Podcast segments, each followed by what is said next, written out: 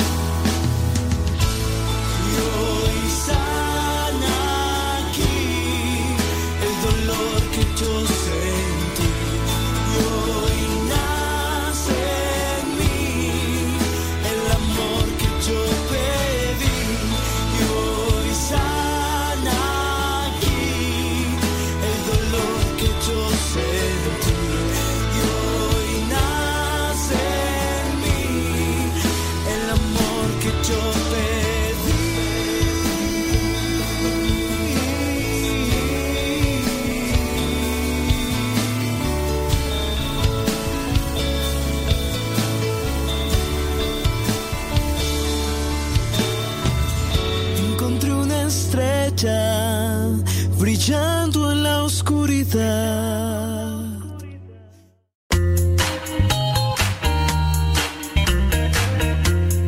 Recuerda que nuestros programas quedan grabados en el canal de YouTube. El canal se llama Modesto Radio. Ahora, que si tú trabajas en una estación de radio y quieres pasar estos programas, ponte en contacto con nosotros. Te los podemos mandar ya editados para que en medio de cada bloque pongas los mensajes que tú creas convenientes. Si trabajas en una estación de radio, ponte en contacto con nosotros y te mandamos los programas que nosotros realizamos. Y si tú quieres escuchar programas pasados, entra al canal Modesto Radio. Modesto Radio en YouTube y ahí podrás escuchar los programas pasados. Para todos los católicos cumbieros. Esto es mi piloto. Chale Ferrer.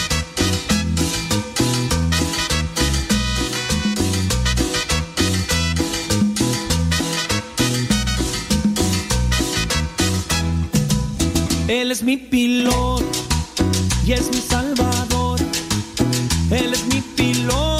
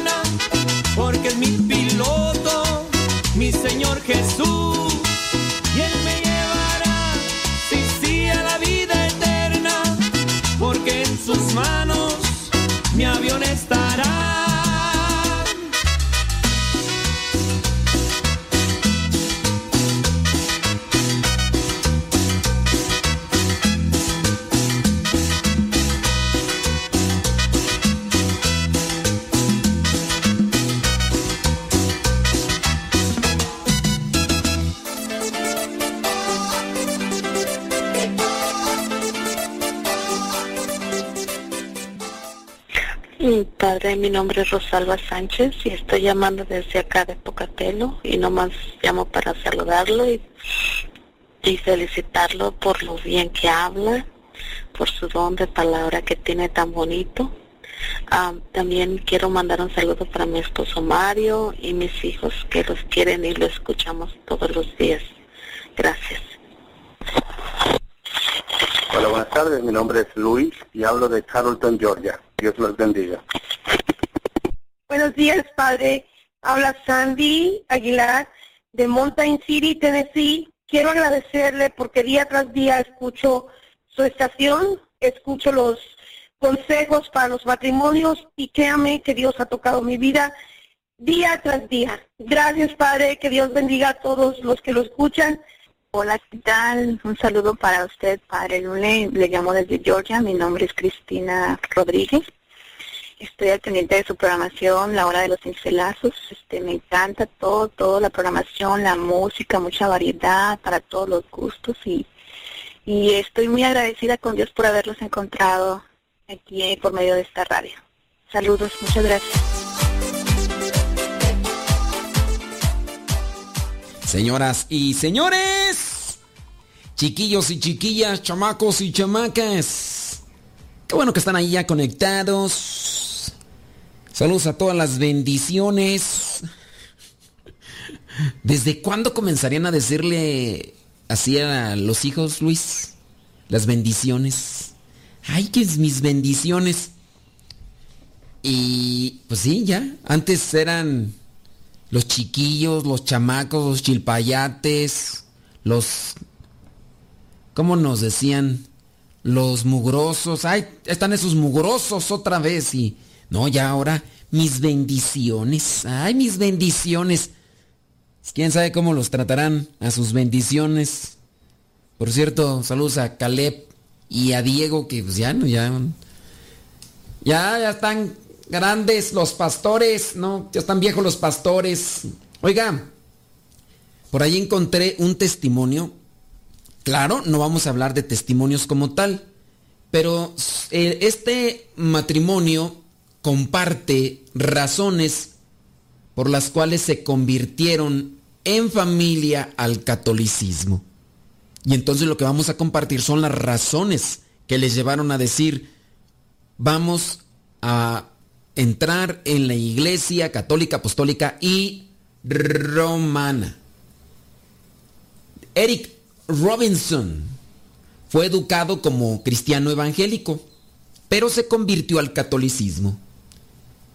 Dice, ni en un millón de años pensé que me haría católico. Es decir, él estaba bien convencido, Eric. Dice, también fue su formación protestante la que preparó su recepción en la iglesia.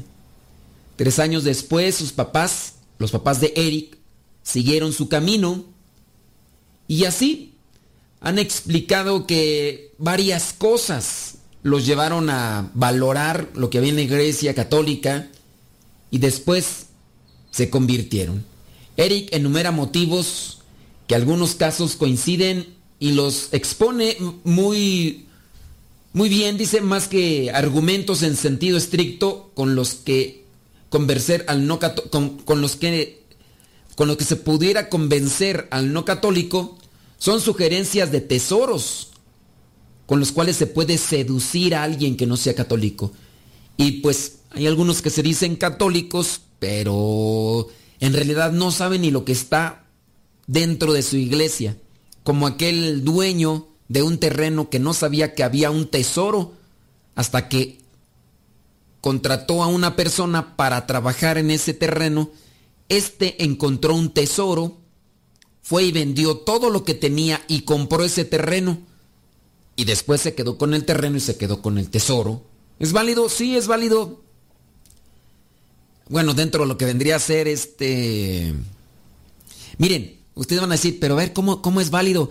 Si ese tesoro estaba ahí, ese tesoro, porque aquí, para los que les gusta reflexionar, van a comenzar a decir, no, pero está mal, ¿cómo? Miren, no lo robó, estaba ahí, el otro, por no trabajar, el otro, por no indagar, no sabía ni lo que tenía. Entonces el otro trabajó, el otro lo encontró, el otro lo compró, no lo robó. ¿Y, es válido? Es correcto. Otra cosa es que en la noche se llevó ese tesoro. En la noche se llevó el tesoro y pues no, estaba ahí en ese terreno. No era, e, era del dueño del terreno. Era del dueño del terreno pero el dueño del terreno no lo sabía porque no se dedicó a trabajar. Entonces compró el terreno y pues ya se quedó. El, trabajador se quedó con el terreno se quedó con el tesoro.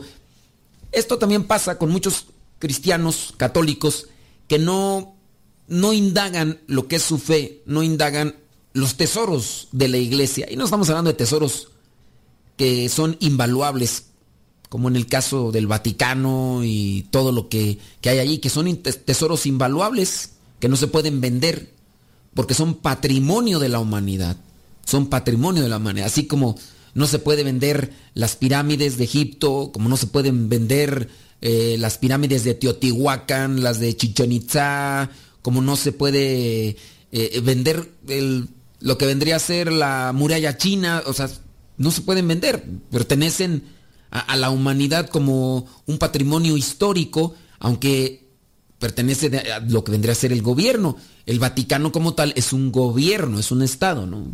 Esto solamente para dar una respuesta a quien quisiera de repente como que eh, desmenuzar esto y decir, no, pero está mal, no, no, no. Nosotros necesitamos ahondar más en nuestra doctrina, en la palabra, para encontrar esos tesoros que realmente los encuentran otros y por eso es que se convierten. Estos se convirtieron. Eric y su familia. Dice, dice, para quien ya es católico suponen puntos para reflexionar sobre tantas riquezas de la iglesia. Entonces, Eric hace una recompilación de lo que vendrían a ser estos, estos tesoros y platica con, con su papá y platica con otros que se han convertido para irlos enumerando. Y él hizo unos audios y de estos audios se sacaron estos tesoros que son bastantes y que los vamos a ir reflexionando nosotros. Además porque esto los hicieron en inglés y you know what I. Pues, y además pues, nosotros lo vamos a poner nuestro saborcito para que esté mejor esto. No da más así como que remontando y retomando lo que vendría a ser en el caso de este Eric, el... Eh, no sé si es muchacho, porque no dice mucho de él, nada más dice Eric Robinson. Eric Robinson. Eric Robinson se dedicó a profundizar más sobre la doctrina y conoció la Iglesia Católica, los tesoros de la Iglesia Católica, tesoros espirituales y se convirtió. El caso de Fernando Casanova, el caso de mm, Salvador Melara, ellos dos siendo pastores protestantes, quisieron ahondar más en lo de la Iglesia Católica para conocer más de la Iglesia y encontrar todos los puntos débiles y con eso pues destruir. E-, ese era su pensamiento, era el pensamiento de estos y por ahí hay otros más, ¿no? Está Scott Hahn, está, mm, eh, no me acuerdo, mm, hay otro por ahí que también, un pastor español también, eh, no me acuerdo ahorita cómo se llama este cuate, pero por ahí también escuché su audio. Y pues todos van en, esa línea de la profundización y del estudio y de la reflexión. Y, y ya hemos también compartido nosotros cuando damos esos testimonios, hemos compartido lo que son estas experiencias de vida. Y así hay unos católicos que les da flojera, que lo único que quieren es estar así nada más por encimita para donde lo lleve la marea, para donde le lleven las costumbres, las modas. Y hay algunos, fíjense, ahorita hablando sobre las modas. De repente pienso yo que hay mucho católico farandulero. Eh, ese término se lo agarré a... Bueno, mejor no digo, ¿verdad? Porque si no después le vaya a echar a la gente pleito. Pero sí, esta persona a quien le tomé ese término dice, aquí hay mucho católico farandulero. Es decir, están un rato con alguien, pero es por moda, no es porque mm, quieran conocer o aprender. Y pasa un tiempo y les aburre y buscan a otro. Y así, como que están solamente buscando. Así hay sacerdotes, hay cantantes, sacerdotes obviamente católicos, ¿no? Y hay cantantes católicos, o hay predicadores que que están de moda, pero están de moda no porque ellos quieran estar de moda, sino porque la gente es gente farandulera. Gente farandulera que sí expresa su opinión y dicen, ay, a mí me gusta mucho cómo habla este sacerdote. Sí le gusta mucho, pero no son de las personas que se comprometen. Son de las personas que buscan contenido para ufanarse, para decir, que, saben, que conocen, pero son personas que nada más andan por aquí por allá dando su opinión de qué les parece. Esos son católicos faranduleros. Van a, va, a venir el predicador fulano de tal. Han escuchado de él, van y lo ven. Ya lo vieron. Al siguiente año lo llevan otra vez, o al cantante lo llevan otra vez. ¿Y qué dicen? No, oye, ¿vas a ir? ¿Va a venir otra vez el predicador fulano de tal? No, ya el año pasado lo vi. Ya el año pasado lo vi, ya. Ya, ya, ya, ya, ya lo vi. O sea, mm, no es porque te vaya a decir lo mismo, te va a dar otro tema. Sí, no, pero ya lo vi. Ese es un católico farandulero. Así, cuando alguien les llama la atención, porque nada más van y lo ven y, y ya. Y son en realidad católicos que no se comprometen. Y son buenos para expresar sus opiniones. No, no me gustó. ¿Sabes qué? No me gusta esto, no me gustó. Yo he estado reflexionando con respecto a eso en lo de los programas. Y he pensado que ya no le voy a tomar mucho atención a esos católicos faranduleros su opinión. Porque es de una persona que entra, ahorita me escucha y me dice de cosas, oye, eres esto, eres lo otro, eres aquello, ya sea bueno o sea malo. ¿Cuánto tiempo tienes escuchándome? Tengo apenas una semana, un mes. ¿Sabes qué? Tu opinión no la tomo en cuenta. no la tomo en cuenta porque no me conoces bien. Ya cuando tengas 3, 4, 5 años, vaya, ahora sí, quiere decir que has visto cómo me, desenvuelvo, pero a estos que entran así de momento para otro, pues no, ¿sabes qué? Guardo tu comentario y si estás dentro de un año, lo tomo en cuenta.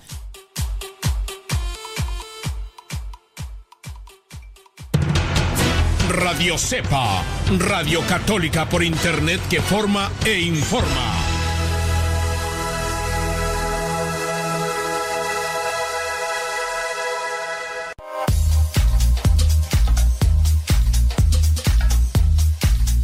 Para escucharnos las 24 horas al día, descarga la aplicación en cualquiera de los sistemas operativos, Apple, o Android. Y si tu teléfono ya no tiene espacio para más aplicaciones, ponle en Google radiocepa.com y entrando también a la página dándole clic donde está el círculo amarillo con el triángulo azul, podrás escuchar directamente desde la página Radio Cepa. Lo preferible es que descargues la aplicación Radio Cepa. Descarga la que tiene el logo de WhatsApp para que también nos mandes mensajes. Hay dos aplicaciones de Radio Cepa, pero una de ellas tiene el globito del WhatsApp. O la otra opción es entrar directamente a la página y darle clic en el círculo amarillo con el triángulo azul para que escuches radiocepa.com o descarga la aplicación. Radio Católica por Internet las 24 horas al día.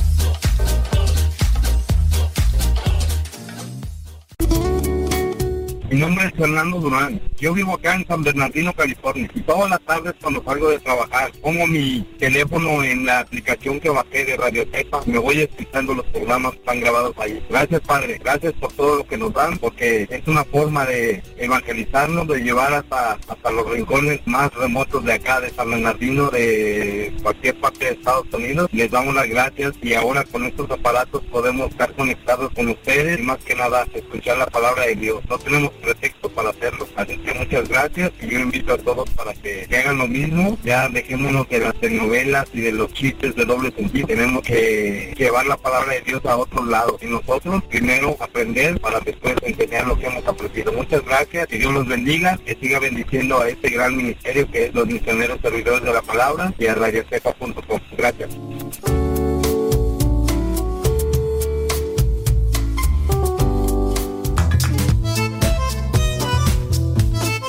Si tienes preguntas para el programa, ve a la página de Facebook Programa Evangelizar sin tregua y ahí déjanos tu pregunta y también ten paciencia para que podamos responder. Recuerda, la página se llama Evangelizar sin tregua. Programa Evangelizar sin tregua. Así se llama la página, Programa Evangelizar sin tregua y ahí déjanos tu pregunta y vamos a responderte aquí en el programa.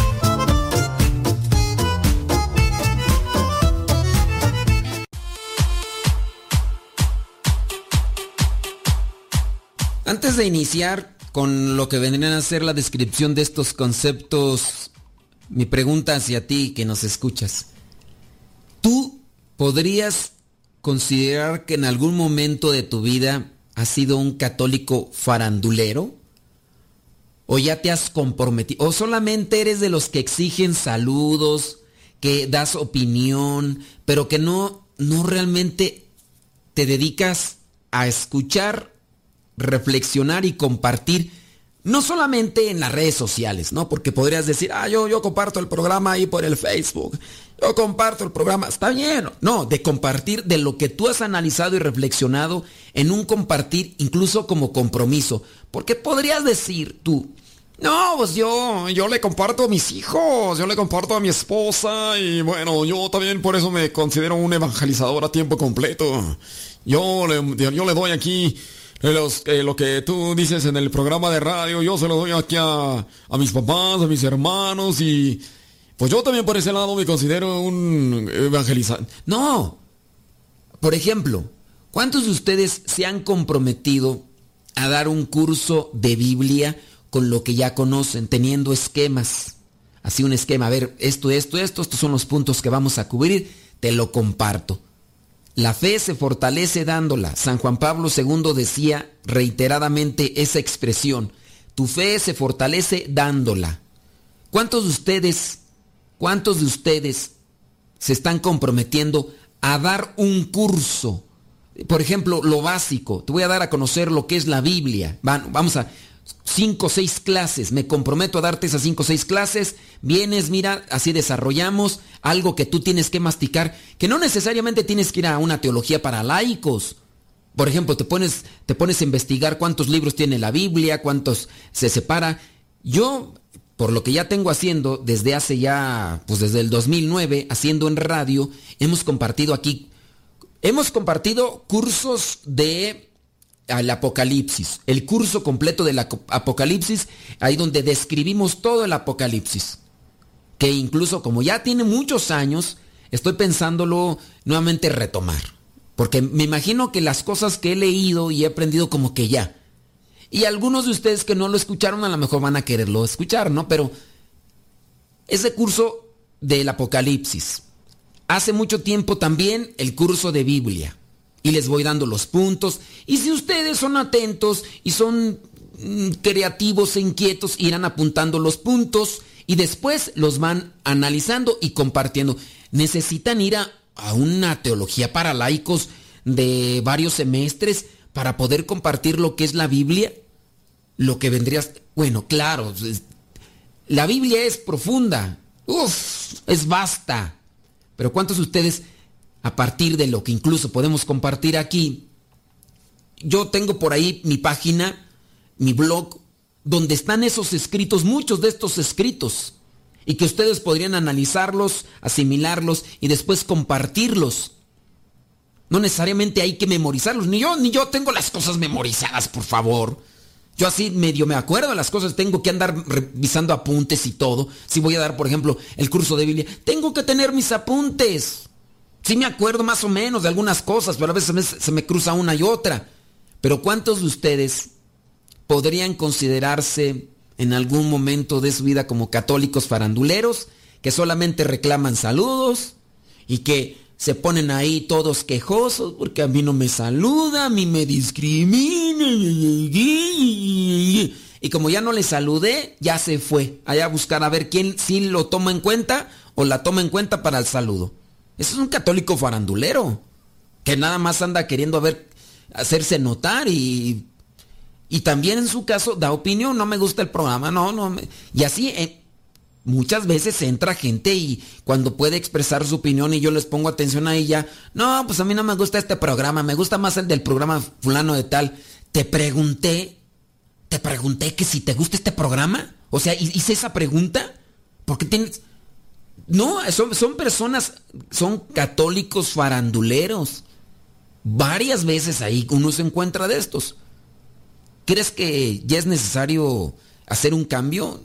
¿Podrías considerarte o podrías considerar que en algún momento de tu vida has sido un católico farandulero que nada más busca escuchar y escuchar y escuchar y quizá eh, almacenar y almacenar y almacenar ideas para decirles a los demás, yo sí sé y tú no sabes? Y yo pregunto, ¿Cuántas veces te has comprometido así a hacer un esquema? No sé, agarrarte eh, una serie de cinco o seis clases. Por el tiempo que tengo yo dando, haciendo programas de radio, un día me tocó una señora. Resulta que esta señora llegó de Tijuana. No sé si me está escuchando. Puede ser, no sé, regularmente eh, hay personas que se nutren y, no es de que estén así, pero ya después comparten, ¿no? Y no es que estén así todo el tiempo escuchando los programas que hago. Esta señora llegó de Tijuana y entonces venía con una hermana religiosa. La hermana religiosa me andaba buscando y me dice, hermano, bueno, yo ya sacerdote, ¿no? Me dice, padre, mire, este, yo soy la hermana fulana de tal, estoy de misión en Tijuana. Y solamente pues quiero presentarle a la señora fulana de tal. Y le digo, muy bien. Mucho gusto, señora, ¿no? Ay, padre, yo escucho sus programas de radio, viera que, ah, qué bien me hacen, que mire, que aquí, que allá y todo. Entonces ya me contó toda la fascinación. Una señora ya comprometida, ¿eh? No era un católico, católica farandulera. ¿Conoces algunos de ellos? No, no digas nombres ahorita, por favor, porque si no, ¿para qué quieres armar la rebaratenga? Entonces, pues ya ahí platicando y todo. Después, la hermana religiosa me compartió el testimonio de esta señora. Resulta que esta señora vivía un tanto distante de la casa que está eh, ahí en Tijuana, de la, hermana, de la comunidad. Y entonces esta señora un día llega a ese lugar y les dice, aquí están los misioneros, ¿verdad? Sí, aquí están. Y ya pues empezó a hablar con una de las hermanas. No, mire hermana, pues lo que pasa es que pues yo vengo buscándolos porque ya quiero hacer mi compromiso de apostolado. Dice, ¿cómo su compromiso de apostolado? Uh, ¿Usted dónde vive? No, pues vivo en tal parroquia. ¿Y ahí hay CERS? No, no, no hay CERS. ¿Ahí van religiosos? No, no van religiosas ni... No, Entonces, ¿por qué así de buenas a primeras usted quiere hacer el compromiso? Mire, lo que pasa es que ya escuché yo los programas de radio donde me impartieron los cursos de Biblia y ahí dijeron que hay que comprometernos. Entonces, pues yo ya me quiero comprometer para comenzar a dar cursos, hermana. Y le dijo, sí, pero usted tiene que tomar los cursos. Hermana, hágame el examen. Yo, le digo, yo ya tomé los cursos. ¿Pero dónde los tomó? Allí en la radio. Es que ahí los están dando y ya terminamos los cursos y ya nos dijeron que hay que comprometernos. La hermana se sacó de onda y pues ya hicieron una revaloración. Y pues sí, hizo su promesa. Hizo su promesa y esa señora junto con otras vinieron, digo vinieron porque yo estoy en la Ciudad de México, desde Tijuana al Estado de México viajaron a Texcoco. Desde Tijuana a Texcoco viajaron para participar en un retiro de formación, de motivación para seguir eh, evangelizando. Y ahí venía esa señora. Entonces, pues son personas que no se han quedado ahí en la en la, ¿cómo llamarle? la, ahí donde está la porra, nada más ahí, eh, ahí no están los faranduleros. No, esta señora saltó al campo, saltó al campo, al ruedo, a entrarle al toro por los cuernos. No hay que ser católicos faranduleros. Porque muy buenos para opinar, muy buenos para pedir, muy buenos para eh, aquí y allá y, y nada más así. ¿Oh? De esos católicos faranduleros hay muchos. Ya necesitamos gente activa en el campo, en el campo, en el trabajo, en la viña. No necesitamos porristas, porristas hay muchos. Esos porristas cambian así que son fans, no, son porristas, ya hay que trabajar. Pero si no te comprometes, si tomas ese papel de es que yo no me sé nada, pues así como de, sabérselo de memoria, pues no, ni yo. Yo tengo que retomar mis apuntes, así como tengo mis apuntes ahorita. Pero si no tomo la decisión, si no tomo esa, eh, si no doy ese primer paso, pues, y si no digo la, primera la primera razón para convertirse al catolicismo, pues no voy a terminar porque yo así hablo y, agarro un punto y de ahí hasta que no lo desojo bien, hasta que no desgrano bien y vámonos al primer punto. Eric Robinson dice que el primer punto para convertirse al catolicismo es la centralidad de Jesucristo. Él la percibía tanto en la misa, en el sacramento de la Eucaristía, como en la teología de la iglesia, tal como la plantea el catecismo. Es decir, la doctrina de la iglesia es cristocéntrica. Cristocéntrica. Ya por ahí, en algún momento, un pastor y cantante protestante dio un tema sobre los ídolos, la idolatría. Y como él sí estudió, no como otros, como él sí estudió lo que es el catecismo, dice, se ha atacado a la iglesia católica diciendo que son idólatras. Y no. Dice, ellos adoran solamente a Jesucristo. No quiero decir el nombre de este cantante, eh, pastor cristiano evangélico, pero fue muy atacado por sus, pues, sus compañeros de fe. Muy atacado porque sí estudió, no como los otros. Y él dice, en la iglesia católica hay doctrina cristocéntrica. Eso lo afirma un pastor, todavía en la actualidad, cantante famoso, que sí estudió, no como otros.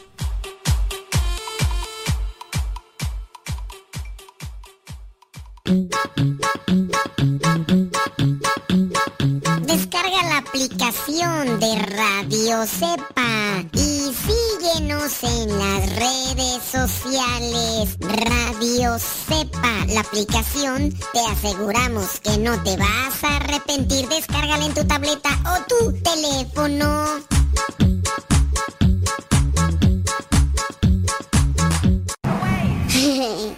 Juguito. Cuidado, niña. No te tomes eso. ¿Qué no sabes que te puedes intoxicar? Mamá, no la regañes. Mejor guarda productos de limpieza, tiner, aguarrás u otros productos tóxicos bajo llave para que no se intoxique. Es muy fácil prevenir envenenamientos e intoxicaciones. La prevención es vital.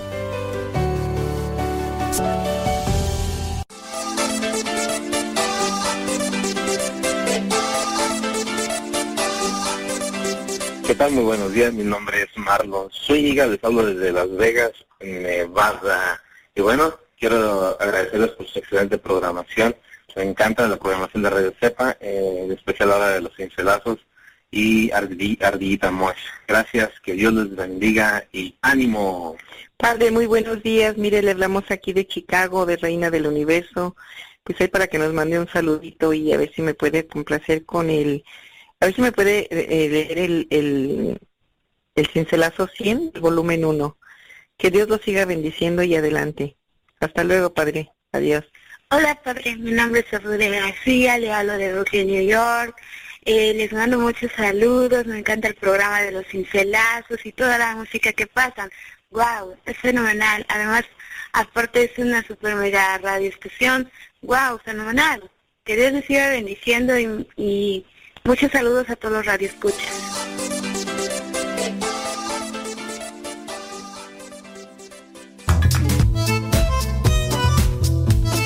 Si tienes preguntas para el programa, ve a la página de Facebook Programa Evangelizar sin tregua y ahí déjanos tu pregunta y también ten paciencia para que podamos responder. Recuerda, la página se llama Evangelizar sin tregua. Programa Evangelizar sin tregua. Así se llama la página, Programa Evangelizar sin tregua y ahí déjanos tu pregunta y vamos a responderte aquí en el programa.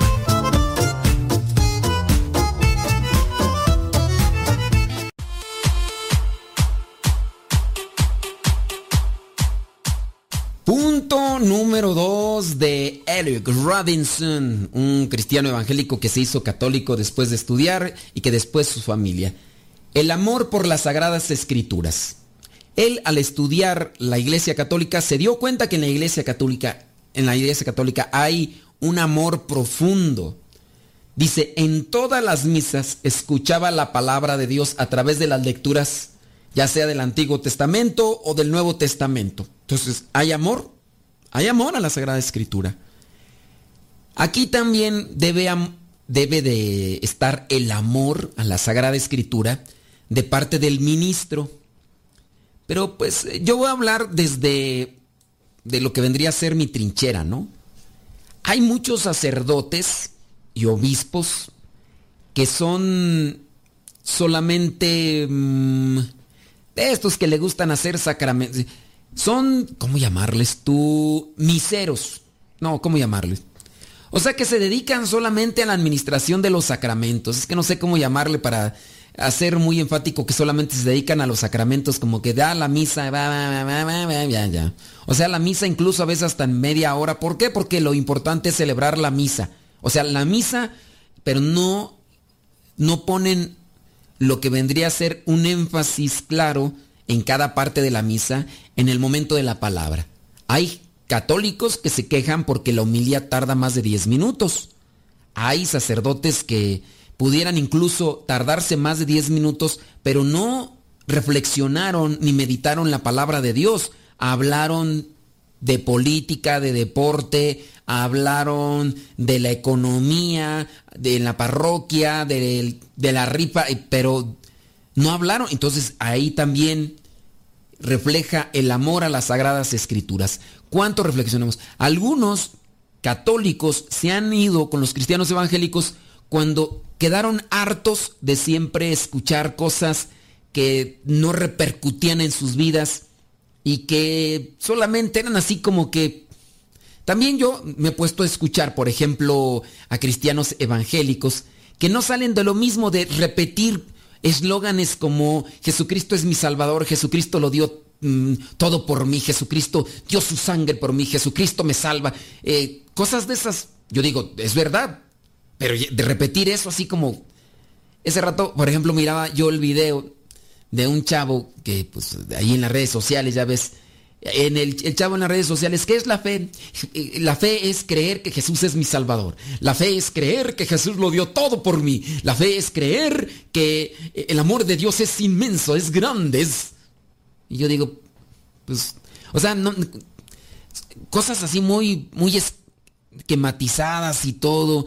Y no sé, yo, yo, será que yo, no sé, yo estoy medio mal, no sé, porque también igual me juzgan a mí en ejemplo, al hablar así, en el tono y la manera y presentan y las formas que utilizo para desarrollar el programa, algunos se quejan y dicen que eh, me la paso regañe y regañe. Que por eso la gente no se acerque, que por eso la gente no me escucha, que porque soy muy regañón, o sea, me la paso regañe y regañe. Entonces, para algunos esto es regaño. Y entonces, no sé, o sea, el, tono el que tendría que hablar o más bien la forma en la que tendría que hablar es solamente decir los puntos y no presentar lo que son las fallas o deficiencias que como católicos podemos tener y que cuando yo las menciono entonces es cuando la temática gira en torno a la forma de regaño. Y ahí es donde eh, entra el problema. Y pues, pero bueno. Hay amor a las sagradas escrituras. Ustedes ya saben los que me escuchan a mí que a mí me gusta desmenuzar la palabra de Dios. Y a pesar de que son hace muchos años que, hago el, Evangelio explicado, trato de irme renovando en, la reflexión e incluso tomar en cuenta, a ver, ya grabamos esto, ya dijimos esto, ahora, ¿qué otra cosa más le, le puedo ir sacando? Y, y así. Porque cuando yo lo hago, a mí me nutre. A mí me nutre y si a mí me nutre, pues yo ando nutrido y ando y bien y puedo también ayudarles a ustedes, pero si no, pues nomás. Y hay algunos, ¿verdad? O sea, ahí va mi queja donde otros lo toman a mal. Cuando yo expongo que hay algunos hermanos sacerdotes que parece que mm, tienen una anemia espiritual. Y digo anemia espiritual porque hasta para proclamar la Sagrada Escritura, lectora del Santo...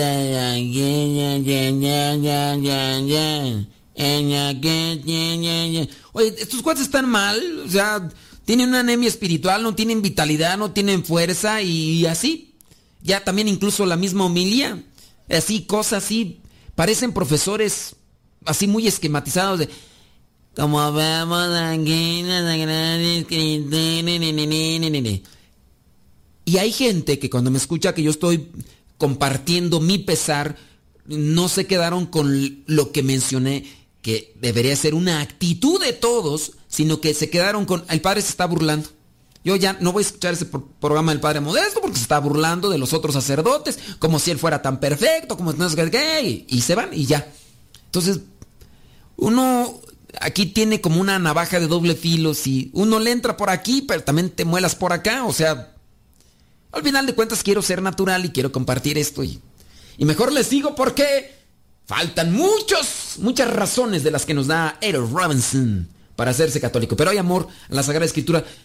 Creo que sí, hay amor. Hay muchos que compartimos, pienso yo, eh, lo que siento, se los digo de manera sincera, amor por la Sagrada Escritura, porque me ilumina, me fortalece, me alimenta.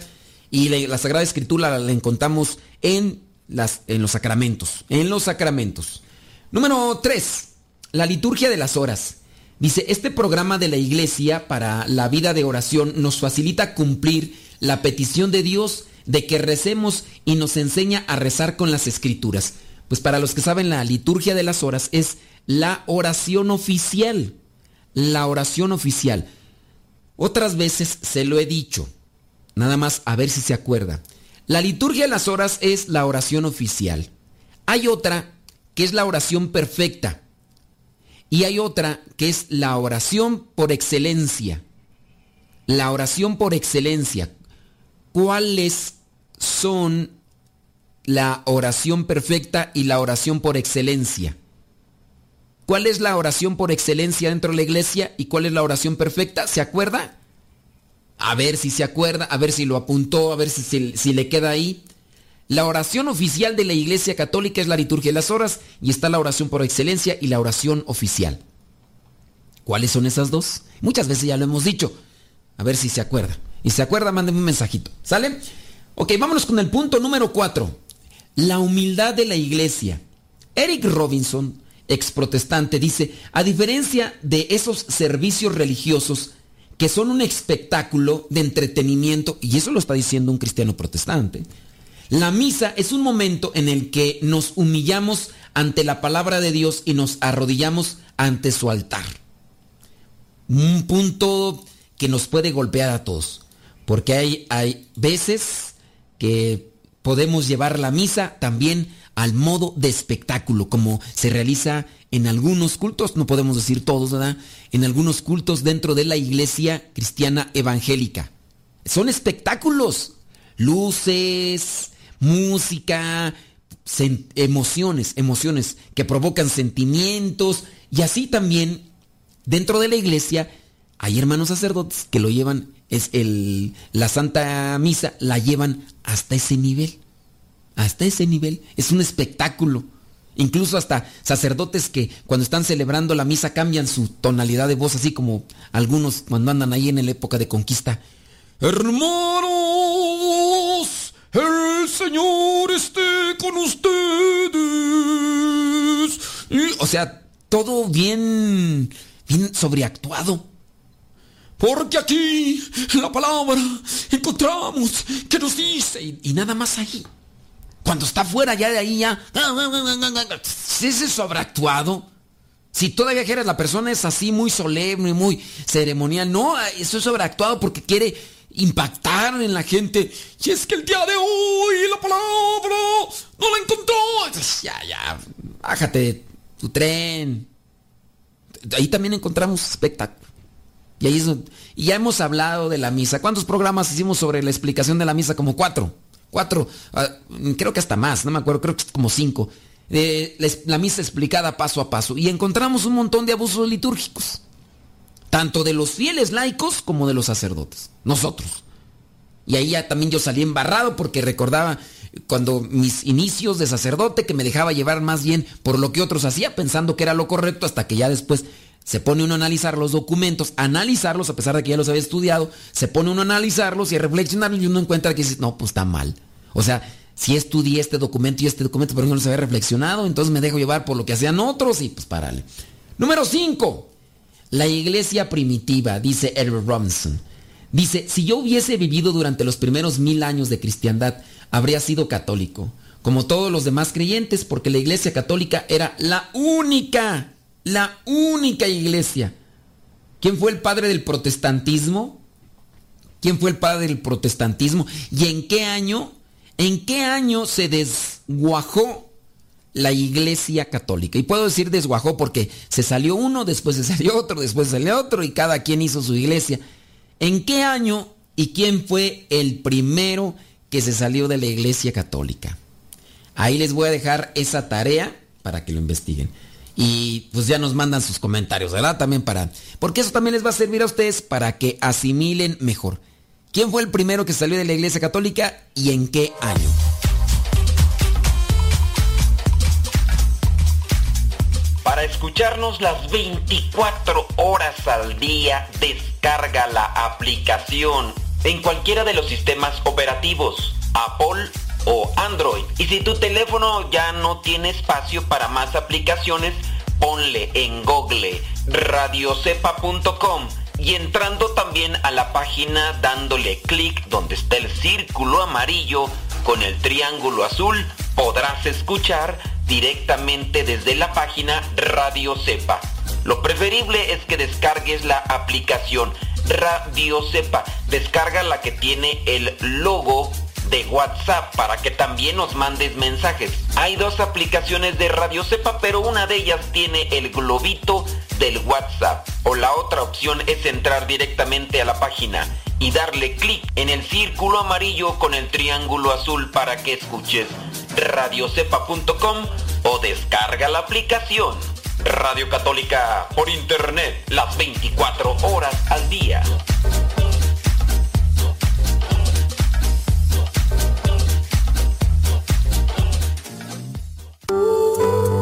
La verdadera oración nace del corazón no de unos labios ágiles. Escuchas Radio Cepa.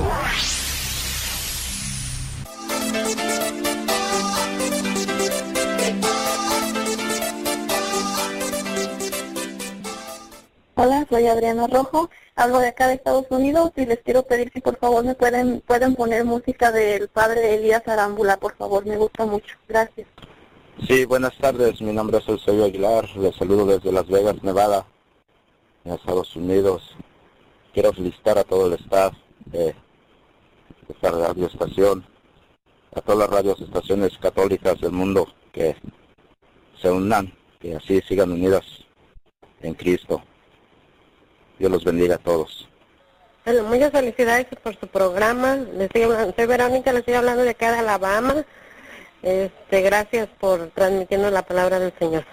Hola, mi nombre es Blanca Miranda, eh, soy de México, pero actualmente resido en Nueva York. Eh, decirles que me gusta mucho la programación y que yo soy ah, servidora punto de la palabra desde México. Eh, solamente que los acabo de encontrar por internet y que estoy muy feliz de, saber que tienes esta hermosa radio en la que podemos nutrirnos de la palabra de Dios. Que Dios le bendiga y gracias por darnos tanto amor a través de Dios. Bye.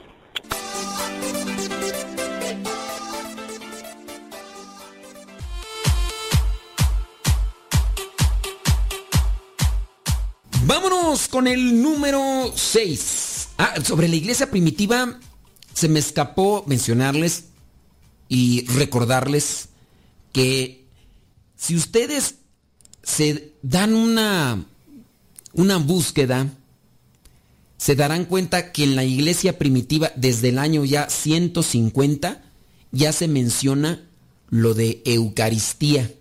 La palabra Eucaristía viene del griego ¿Qué significa? ¿Qué significa Eucaristía? Eucaristía, milagro. No vayan a estar como la otra persona, tú que les pregunté, ¿qué es la Eucaristía? Para mí lo es todo.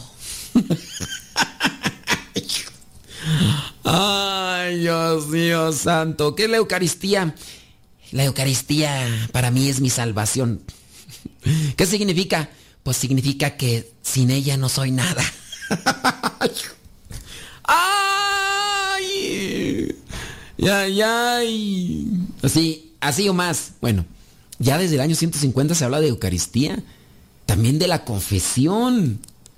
¿Y por qué si desde los inicios así, consecuentemente después de los apóstoles conocidos allá presentados en la, en la Biblia, ya comienza a hablarse de los sac- sacramentos que tenemos dentro de la iglesia? ¿Por qué hasta cuando ya se empieza a desguajar, y por eso también hay importante, investiguele, eh, hay personas que ya nos están mandando sus comentarios y hay algunos que dicen, diga mi nombre, aquí está, o sea, está bien, ustedes investiguenle, acuérdense que la, la cuestión aquí no es de decir tu nombre, porque hay personas que dicen, pues entonces de qué sirve que le mande mi respuesta si no dice mi nombre, o sea, estamos hablando de los católicos faranduleros y, y pues oye, espérense tantito, o sea, eso de que ustedes le investiguen, acuérdense que a ustedes les va a servir más, porque van a tener presente ese dato que es importante. Y búsquenle, búsquenle, y van a ver que... Entonces, busquen en la iglesia primitiva lo que son estos sacramentos que ya se empiezan a, a dar. Vámonos con el número 6. La iglesia refrenda la historia en vez de evitarla. Dice Eric Robinson. Ese es el punto número 6, la razón número 6. Dice, las declaraciones de la fe, los santos, los concilios, siguen siendo valorados y aprovechados en la iglesia. Todo lo que ha acontecido, y ahí está, en cartas, documentos, en el enchiridión, que ustedes pueden ver que el enchiridión y otros documentos más datan de hace muchísimos, pero muchísimos años, y que incluso algunos de estos documentos están antes del Nuevo Testamento, antes del Nuevo Testamento. Porque ustedes muy bien saben que el canon bíblico del Nuevo Testamento, ¿en qué año fue formulado? Ya se los dije una vez. El canon del Nuevo Testamento, el conjunto de libros inspirados eh, del Nuevo Testamento, fue agrupado por la Iglesia Católica. Y eso fue hasta después del año 300. Nada más que ustedes búsquenle en qué año. ¿En qué año? Y ya fue hasta en el concilio de Letrán donde se viene a confirmar, esos son los libros, pero eh, estamos hablando que desde antes ya se habían establecido, estos van a ser los libros inspirados del Nuevo Testamento. Bueno, vámonos con el número 7. La sucesión apostólica. Jesús encomendó a los apóstoles con Pedro como cabeza visible, custodiar las llaves y ser el fundamento de la iglesia, con Cristo Jesús como piedra angular y cabeza suprema. Pedro y los demás apóstoles transmitieron esa autoridad a sus sucesores y la línea continúa interrumpidamente hasta el día de hoy. Así pues, la Iglesia Católica puede reclamar con justicia que es la Iglesia en conexión con Cristo. Y si está si esta es la única iglesia que tiene una conexión con Cristo, podemos decir que es la única iglesia fundada por Cristo. Las demás, pues se separaron, pero de la iglesia católica y no fueron fundadas por Cristo, sino que se separaron por Cristo, de, de, la iglesia de Cristo y fueron fundadas por, por personas, por pastores, por sacerdotes que se salieron de la iglesia católica. Y por ahí hay muchos sacerdotes que se han salido de la iglesia católica para fundar sus sectas, eso es sectas. Número 8. La autoridad para interpretar. Cualquiera, incluido Satanás, puede retorcer las sagradas escrituras para hacer que digan lo que uno quiera. Así que no pienses que nada más ya... No, hasta el diablo interpreta las sagradas escrituras. Ahora la pregunta es, ¿cómo sabemos si estamos leyendo las sagradas escrituras con las lentes correctas? Si dos personas ambas llenas del Espíritu Santo y leyendo las mismas escrituras hacen dos interpretaciones distintas, ¿cómo sabemos quién tiene la razón? Bueno, ahí nos orienta el magisterio de la Iglesia Católica con el Papa cuando habla ex cátedra, esto es, con la autoridad de su oficio como sucesor de San Pedro. Nos ofrece la interpretación infalible como fundamento del depósito original de la fe recibido de los apóstoles. Podemos confiar en el hecho de que el Espíritu Santo conduce a la iglesia a la verdad.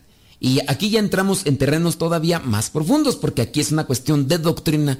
Y pues sí, hay muchas personas que se dedican a interpretar la palabra de Dios, pero que eso no te deslumbre, porque hasta el diablo interpreta la palabra de Dios. Tómala, papá, y ponte un poquito de vaselina para que resbale, porque...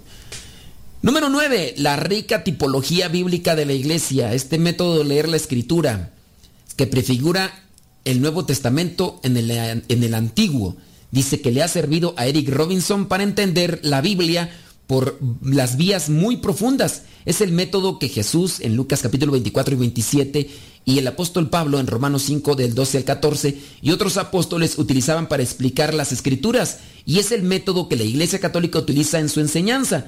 Dice que eso le ayudó a ver la base escriturística del magisterio de la Iglesia sobre la Virgen María, que era su mayor escollo, su mayor problema.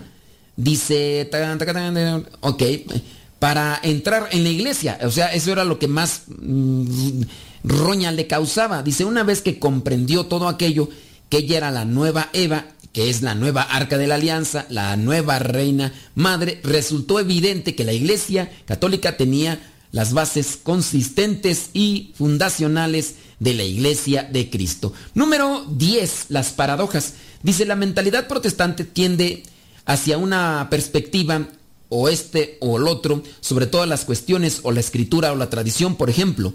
La mentalidad católica tiende a una perspectiva más. Esto y lo otro, los sacramentos, por ejemplo, son a la vez signos e instrumentos de la gracia.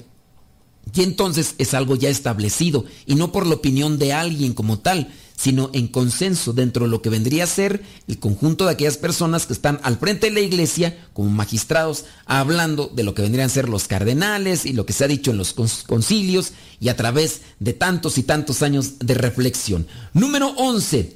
Los siete sacramentos. Eh, hablando de los siete sacramentos, yo espero que te lo sepas, cuáles son esos siete sacramentos que te enseñaron sin duda cuando te preparaste para recibir la primera comunión. Bueno, durante la formación protestante ni siquiera había escuchado la palabra sacramento, Eric Robinson, así que menos aún la idea de vivir con una perspectiva sacramental de siete. Dice, ver el mundo sacramental, donde todo tiene un significado en Cristo, vivifica a la persona cuando se dedica a profundizar, cuando no, pues como muchos católicos también, ¿verdad? Que ven los sacramentos nada más como un evento social. Bien. Número 12 los primeros padres de la iglesia, los padres apostólicos de la iglesia, los discípulos de los apóstoles, dice que le interesan especialmente. Por ejemplo, hablando de aquellos que escribieron en el año 100, 150, 200 y que estas cartas o estos documentos pues no están en la Biblia, pero que sí los tiene la iglesia porque son cartas invaluables de lo que vendría a ser el origen de la iglesia que Cristo fundó, hablando de estos que dieron su vida por dar a conocer a Cristo. San Ignacio de Antioquía, échale una vueltecita. De hecho, él es el primero que dice la iglesia católica. Somos la iglesia católica. Y si tú ya has escuchado el programa antes, sabes por qué le decimos católica. Y si no, pues este, métete ahí al google tan sencillo. ¿Qué significa católica? Ya vas a encontrar ahí y vas a aprender. Claro que por supuesto que desde luego que sí. Bueno, dice que le enamoran lo que son estos documentos de los padres apostólicos, de aquellos donde hablan de los sacramentos, como ya hemos mencionado, San Policarpo, San Clemente, San Justino Mártir, San Ireneo.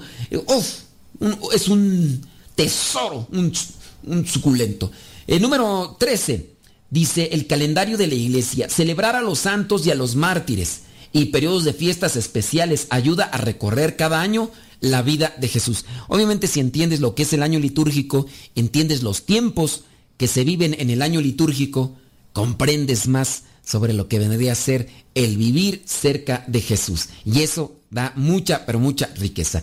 Número 14, la comunidad global. Dice Eric Robinson, ahora soy parte de la Iglesia Católica, que abarca toda cultura y está unida en su misión de llevar el Evangelio a todos los pueblos. Soy parte de una iglesia que está aquí, está en Roma, está en Venezuela, está en Cuba y está en todas partes. Es solamente por enumerar algunos de los puntos que mencionó Eric Robinson. Llegamos al punto número 14 y son nada más y nada menos que 31.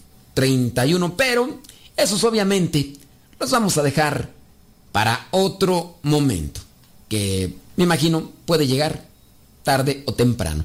Pero espero que les haya servido, que les dé luz y que también les inquiete para buscar los tesoros de la iglesia y que puedan ustedes obtener razones para abrazar su fe con mucho amor y compartirla. Porque como dijo Juan Pablo II, la fe se fortalece dándola. Nos escuchamos en la próxima. Si Dios no dice otra cosa, se despide su servidor y amigo el Padre Modesto Lule de los misioneros servidores de la palabra. Hasta la próxima. Mm-hmm.